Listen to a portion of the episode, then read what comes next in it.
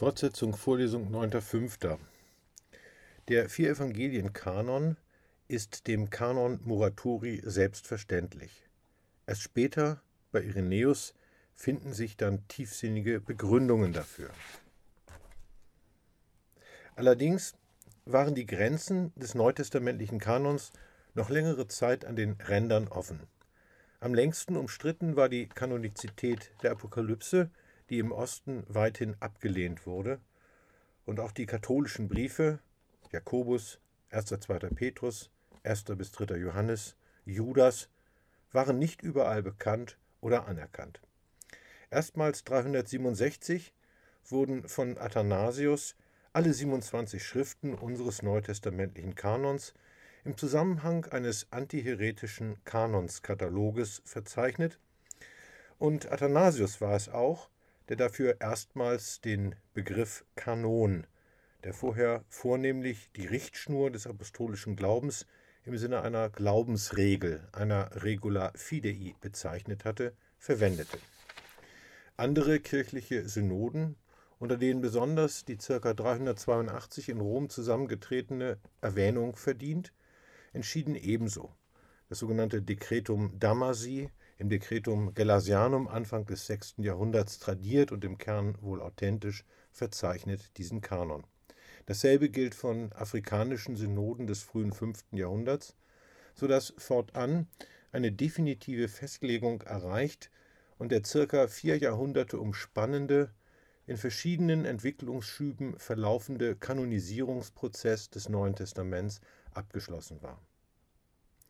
Auch in Bezug auf die Ausformung einer Regula Fidei oder einer Regel der Wahrheit, einer Regula Veritatis oder griechisch eines Kanon tes Aleteias genannten normativen Bekenntnisformulierung kommt im späten zweiten Jahrhundert der Charakter einer Schwellenzeit zu. Auch hier ist die Abgrenzung gegen Ketzereien entscheidend geworden. Auch hier ist mit längeren Entwicklungsphasen und gewissen Varianten zu rechnen. Eindeutige Fixierungen des Bekenntnisses besitzen wir vor allem aus dem vierten Jahrhundert. Möglicherweise ist das altrömische Bekenntnis, das sogenannte Romanum, auch älter.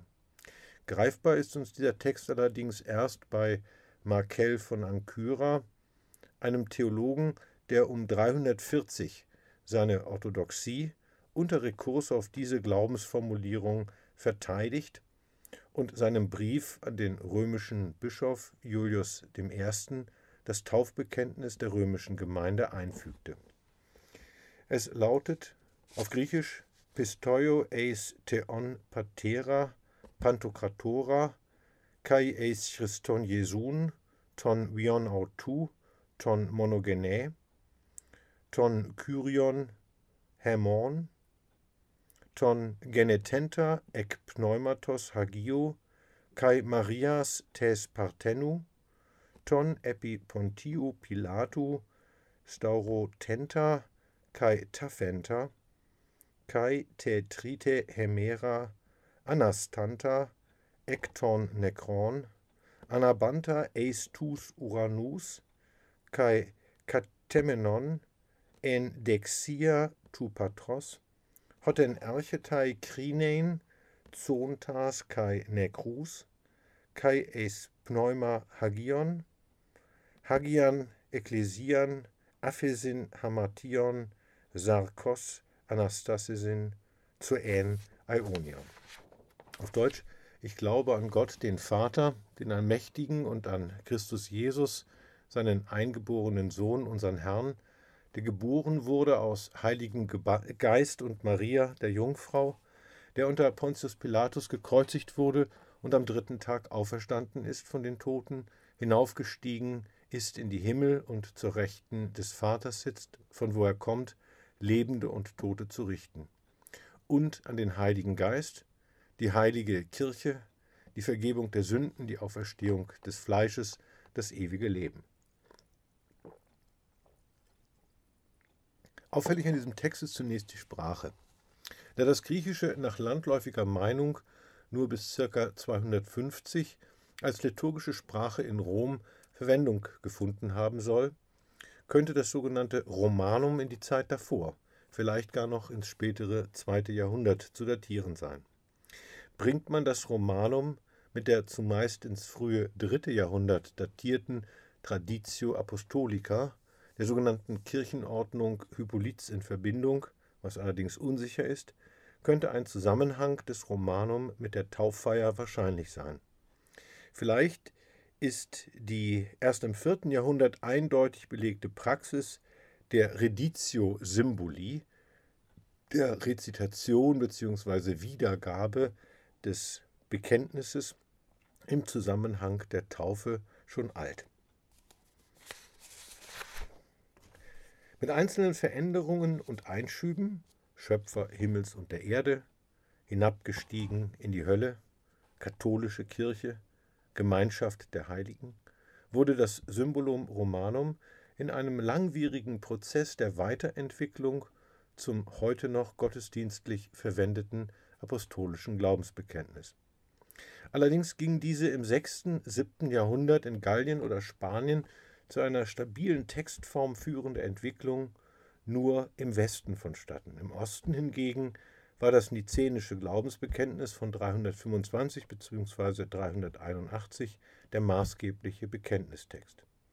In der Zeit Karls des Großen wurde das Apostolikum, das man später für eine Schöpfung der zwölf Apostel hielt, reguläres Taufbekenntnis und trat nun seinen Siegeszug in der westlichen Christenheit an. Im Bekenntnis zum Schöpfergott und in der eindeutigen Identifizierung des Christus mit dem konkreten Menschen Jesus von Nazareth traf die altkirchliche Großkirche, die altkatholische Großkirche, eine grundlegende Entscheidung gegen die Absage an das Alte Testament und die doketische Christologie bei Markion und den Gnostikern. Das letzte der großen Bs, der Bischof, hat uns schon ansatzweise im vierten Paragraphen zu Charisma und Amt beschäftigt. Deshalb kann ich mich hier etwas knapper fassen, beziehungsweise kurz rekapitulieren. Erste Ansätze eines monarchischen Episkopats finden sich im frühen zweiten Jahrhundert bei Ignatius von Antiochien.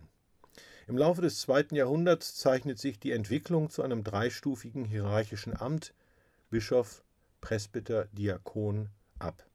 Der Bischof wird durch einen Ordinationsritus nach Wahl durch das Volk und Bestätigung durch das Presbyterium durch die Nachbarbischöfe eingeführt. Dies eine Form, die etwa in der Kirchenordnung Hippolyts, der auf das frühe dritte Jahrhundert zu datierenden Traditio Apostolica belegt ist. Im zweiten Jahrhundert entstanden erste Bischofslisten der einzelnen Städte, die die Autorität an eine apostolisch inaugurierte Amtsfolge, die sogenannte apostolische Sukzession, binden. Diese Autorisierungsstrategie steht gegen die bei Gnostikern übliche Berufung auf eine Zeugenkette, eine Diadoche, mit der sie ihre Vorstellungen auf Christus bzw. die Apostel zurückführen. Einen entscheidenden Autoritätsgewinn erreicht das Bischofsamt im dritten Jahrhundert. Nun wird es allmählich üblich, dass allein der Bischof die Rekonziliationsgewalt, das heißt das Recht der Wiederaufnahme der büßenden Todsünder, innehat. Dieser Autoritätsgewinn geht zu Lasten der charismatischen Bekenner, der Confessores, die in der Situation der Christenverfolgung standgehalten hatten und daraus das Recht ableiteten oder zugesprochen bekamen, diejenigen, die gefallen waren, wieder in die Kirche aufzunehmen. In den letzten großen reichsweiten Christenverfolgungen des dritten Jahrhunderts, der Dezischen von 249 bis 251 und der Valerianischen von 257 bis 260, stellte sich für die Kirche erstmals das Problem des massenhaften Abfalls und der massenhaften Buße. Das Werk des karthagischen Bischofs Cyprian der in der valerianischen Verfolgung das Martyrium erlitt, ist ein Schlüssel für diese Vorgänge. Einige Bemerkungen zu Cyprian. Cyprian wurde als Sohn wohlhabender heidnischer Eltern zwischen ca. 200 und 210 in Karthago geboren. Er erhielt eine Rhetorenausbildung. Um 246 wird er durch den karthagischen Priester Cäcilianus für das Christentum gewonnen und getauft. Wenig später wird er zum Presbyter geweiht. Bereits zwei oder drei Jahre nach seiner Taufe wurde der Neophyt Bischof seiner Vaterstadt. Cyprians Jahre nach der Bekehrung waren von der Verpflichtung zur Enthaltsamkeit geprägt. Einen nicht geringen Teil seines Vermögens scheint er der Armenfürsorge zugewandt zu haben. Eine vertiefte theologische Prägung erwarb er sich durch die Anfertigung einer umfangreichen, nach thematischen Stichworten geordneten Kompilation aus den biblischen Schriften. Bei Ausbruch der dezischen Verfolgung im Jahre 250 verbarg, verbarg sich Cyprian insgesamt 14 Monate in einiger Entfernung von seinem karthagischen Bischofssitz. Die dezische Verfolgung markiert eine tiefgreifende Zäsur im Verhältnis des römischen Staates zur Kirche, denn sie war die erste umfassende und planmäßige Maßnahme mit dem Ziel der vollständigen Vernichtung des Christentums. Sie stellt auch deshalb ein tiefgreifend neues kirchengeschichtliches Problem dar, als sie die Kirche als Ganze erstmals mit dem Problem eines massenhaften Abfalls von der Gemeinde und dem Folgeproblem einer massenhaften Rückkehr der abgefallenen Christen zur Kirche konfrontierte. Dies spiegelt sich im Zusammenhang der Diskussion um die Rekonziliation der Gefallenen, der Lapsi. Cyprians Trennung von seiner Gemeinde in der Zeit der dezischen Verfolgung war dadurch erzwungen, dass sein Leben in akuter Gefahr war. Das Volk schrie nach seinem Blut, berichtet er, Epistola 14,4 und Epistola 20,1. Gegen die Vorwürfe, er sei seiner Gemeinde untreu geworden, hebt Cyprian darauf ab, dass sein Verbleib auf dem Bischofssitz den Aufruhr gegen die Gemeinde nur noch gesteigert habe. Die dezische Verfolgung zielte darauf ab, den Einfluss der Kirche definitiv zu brechen. Die Motive dieser ersten systematischen, zentral gelenkten Christenverfolgung werden gemeinhin in einer verschärften Krise des Imperiums gesucht. Die ökonomische Lage war angespannt, der Unterhalt einer riesigen Armee führte zur finanziellen Auszehrung der Bevölkerung, zu Inflation und Steuererhöhung, Landflucht, Anwachsen des Stadtproletariats waren an der Tagesordnung.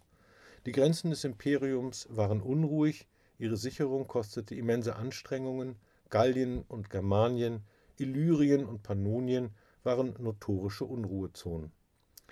Seit 248 drängten die von den Hunnen getriebenen Goten auf den Boden des Imperium Romanum und im Osten musste die Grenzen gegen die Sassaniden gehalten werden.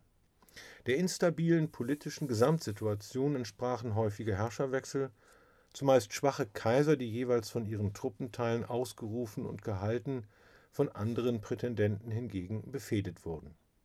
Der Rückgriff auf die altrömische Tradition bei Decius und Valerian wollte noch einmal durch Restauration des Staatskultes die alten Götter für das taumelnde Imperium mobilisieren und die politische und kulturelle Integration durch die Teilnahme aller Bürger am allgemeinen Bittopfer erreichen. Die Christen sollten sich also entweder loyal gegenüber dem Imperium erweisen oder als politische Anführer und Aufrührer entlarvt werden. Die allgemeine Opferpflicht betraf alle Bürger des Reiches, nicht allein die Christen. Das primäre Ziel bestand in der gesellschaftlichen und politischen Integration der Christen. Die Strafen waren vergleichsweise mild. Kerkerhaft und Folterungen, wenige Martyrien. Die Verfolgungen begannen im Herbst 249 und endeten im Juni 251 schlagartig, als Decius im Kampf gegen die Goten fiel und Thronwirren folgten. Doch nun zur Frage, was dies für die Kirche bedeutete. Jeder Bürger wurde gezwungen, zu einem bestimmten Termin den heidnischen Göttern zu opfern, eine Untertanenpflicht, die bekanntermaßen mit dem Bekenntnis zum christlichen Gott unvereinbar war. Der Opfernde erhielt ein schriftliches Zertifikat, einen Libellus, ein Brieflein. Wer eine solche Bescheinigung nicht vorweisen konnte, wurde mit Gefangenschaft, Exil oder Folter bedroht. Die Maßnahme hatte zur Folge, dass eine Zahl an Christen entweder das ihnen aufgezwungene Opfer vollzog oder sich durch Bestechung Opferbescheinigungen beschaffte. Die ersten wurden als Sacrificati, die zweiten als Libellatici bezeichnet. Obschon der Götzendienst als Todsünde und damals als Aufkündigung der kirchlichen Gemeinschaft galt, begehrten viele der Sacrificati und Libellatici die Wiederaufnahme in die Kirche. Orientierungsprobleme ergaben sich daraus, dass einige Bekenner, die Confessores, die unter ihrer beharrlichen Verweigerung des geforderten Götzenopfers gelitten hatten, wohl mit Zustimmung einiger Presbyter die Gefallenen wieder zur Kirchengemeinschaft zuließen. Cyprian hatte die Frage zunächst aufschiebend, dilatorisch behandelt, sich gegen eine vorschnelle, sofortige Wiederaufnahme der Gefallenen verwahrt und die Klärung der Angelegenheit auf eine ruhigere Zeit verschoben. Seinem Verständnis nach lag die Entscheidungsfrage über die Wiederaufnahme nicht bei den Confessores, sondern allein beim Bischof. Die von Cyprian verfochtene und schließlich durchgesetzte bischöfliche Schlüsselgewalt hat, so hat Kampenhausen formuliert, in der Kirche des Abendlandes Epoche gemacht. Die von Cyprian verfolgte Lösung des Problems der Wiederaufnahme der Gefallenen verstand sich als wohlerwogener Mittelweg. Ich zitiere Epistola 55,6 Weder sollte den Gefallenen die Hoffnung auf Wiedererlangung der Gemeinschaft und des Friedens ganz und gar genommen werden, damit sie nicht in ihrer Verzweiflung noch weiter vom Wege abkämen und deshalb, weil ihnen die Kirche verschlossen sei, der Welt anhingen und ein heidnisches Leben führten. Noch sollte andererseits wieder die evangelische Strenge gelockert werden, indem sie sich so ohne weiteres die Gemeinschaft anmaßten, sondern die Zeit ihrer Buße sollte länger hinausgezogen die väterliche Milde erst unter Schmerzen erfleht und der Fall, die Absichten und die mildernden Umstände bei jedem Einzelnen erst geprüft werden. In der römischen Kirche kam es über der Frage, wie mit den Lapsi zu verfahren sei, zu einer folgenschweren Spaltung der Gemeinde, dem sogenannten novatianischen Schisma. Novatian lehnte jede Wiederaufnahme, jede Rekonziliation der Gefallenen ab, er unterlag in Rom bei der Bischofswahl gegen Cornelius. Cyprian von Karthago unterstützte Cornelius als römischen Bischof. Die Novatianer fanden vor allem im Osten zahlreiche Anhänger und bildeten als Reine, als Kataroi, eine eigene kirchliche Gemeinschaft, von der sich Teile bis ins 7. Jahrhundert nachweisen lassen. Cyprian hingegen gewährte die Wiederaufnahme der Gefallenen, aber er band sie an die bischöfliche Gewalt. Die Versöhnung, die diese allgemeine Kirche den Lapsi gewährte, stärkte die Bedeutung der Institution Kirche und insbesondere der Bischöfe, in deren Hand die Gewährung der Wiederaufnahme lag. Die Heiligkeitsgemeinschaft wurde, so könnte man zugespitzt formulieren, zur Heilsanstalt. Cyprian formulierte extra ecclesiam salus non est. Außerhalb der Kirche gibt es kein Heil. Die Herausforderung des massenhaften Abfalls und der massenhaften Wiederaufnahme der Gefallenen vergrößerte den Abstand zwischen dem die Rekonziliation gewährenden Bischof und den Laien beträchtlich und steigerte die bischöfliche Machtposition in starkem Maße. Insofern trug die staatliche Verfolgungspolitik entscheidend zur inneren Konsolidierung der vom Bischof geleiteten Klerikerkirche als Heilsanstalt bei. Cyprian verfasste die erste Monographie zum Thema Ekklesiologie, der Unitate Ecclesiae von der Einheit der Kirche. Die Schlüsselrolle in seinem Kirchenverständnis spielt der Bischof. Der Bischof ist allein aufgrund göttlicher Autorität im Amt. Die Bischöfe sind Stellvertreter und Nachfolger der Apostel. Für sie gilt das Wort Christi, Lukas 10, 16. Wer euch hört, der hört mich, und wer mich hört, der hört den, der mich gesandt hat. Ihnen allein ist in der Nachfolge Christi und der Apostel die Gewalt der Sündenvergebung gegeben. Die bischöfliche Ordnung der Kirche verbirgt ihre Identität und Einheit, ihren Bestand und ihre Katholizität. Das Bischofsamt begründet die Kirche. Die Kirche ist das mit ihren Bischöfen geeinte Volk, die mit ihrem Hirten verbundene Herde, so die prägnante Kirchendefinition Cyprians. Der berühmteste Satz Cyprians wurde von mir schon kurz zitiert und lautet, dass es außerhalb der Kirche kein Heil gibt. Salus extra ecclesiam nulla est. Non est. Epistola 73, 21. Er hat seine Pointe darin, dass dieser Begriff amtlich, anstaltlich gefasst wird, also als rechtlich verfasste, durch bischöfliche Legitimität in ihrem Bestand gesicherte Heilsanstalt. Das ist die Kirche. Das Verhältnis des Christen zu Christus entscheidet sich an seiner Stellung zum Bischof bzw. zum Priesterklerus als Repräsentanten der Kirche.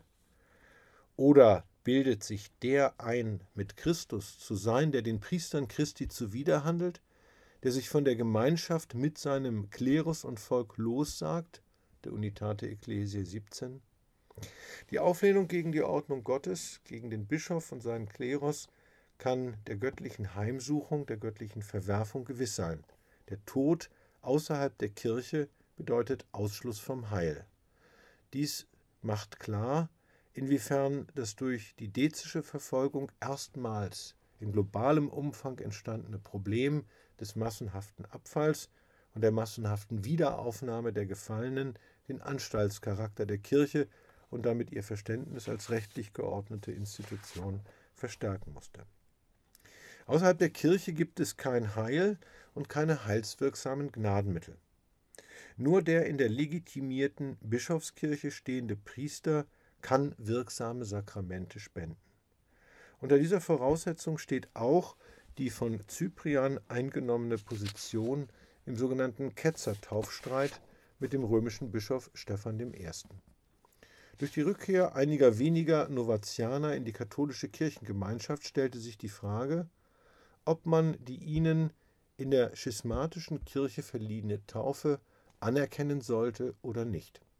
Cyprian betrachtete die Novatianer als außerhalb der Kirche stehend.